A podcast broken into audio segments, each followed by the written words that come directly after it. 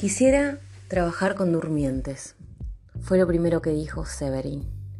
Quisiera construir un mangrullo. Fue lo segundo. Y además, quisiera trabajar con descartes de fuegos artificiales. Y agregó, tengo un amigo con camioneta con el que vamos a salir a buscarlos después de Año Nuevo. Ahí empezó la muestra. Así comenzó el viaje de Severin.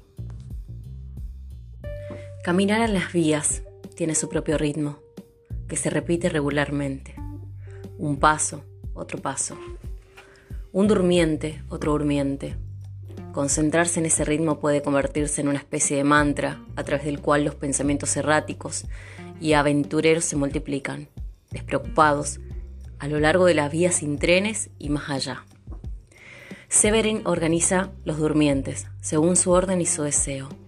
Traza su camino, traza un camino.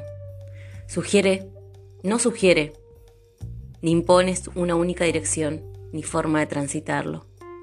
Su propósito es la acción, sea como sea, no detener la marcha, y que cada uno encuentre su cadencia, su equilibrio. Una torre ha caído, algo se derrama, algo que será barrido al terminar la fiesta.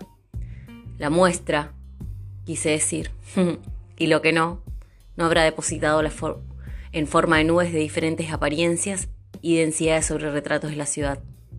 Sifones, carretillas, arcos, rayuelas, volátiles como el clima y como la economía. ¿Irá a llover el fin de semana? ¿A cuánto está el dólar?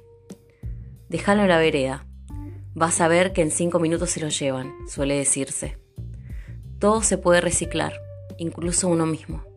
Severin recicla, se recicla y levanta una ciudad con desechos de fuego artificiales. ¿Construye una ciudad en ruinas con las ruinas de una fiesta o la reconstruye? Solo queda la marca del fuego en el cartón y la lejana percepción del olor a pólvora, ahora inofensiva. ¿Habrá que irse? ¿Buscar otra fiesta? ¿Inventarla? ¿Tirar la casa por la ventana para luego saltarla a través de sus puentes y seguir andando hasta encontrar nuevas celebraciones, ritmos, caminos, estallidos y nubes de papel? Laura Spivak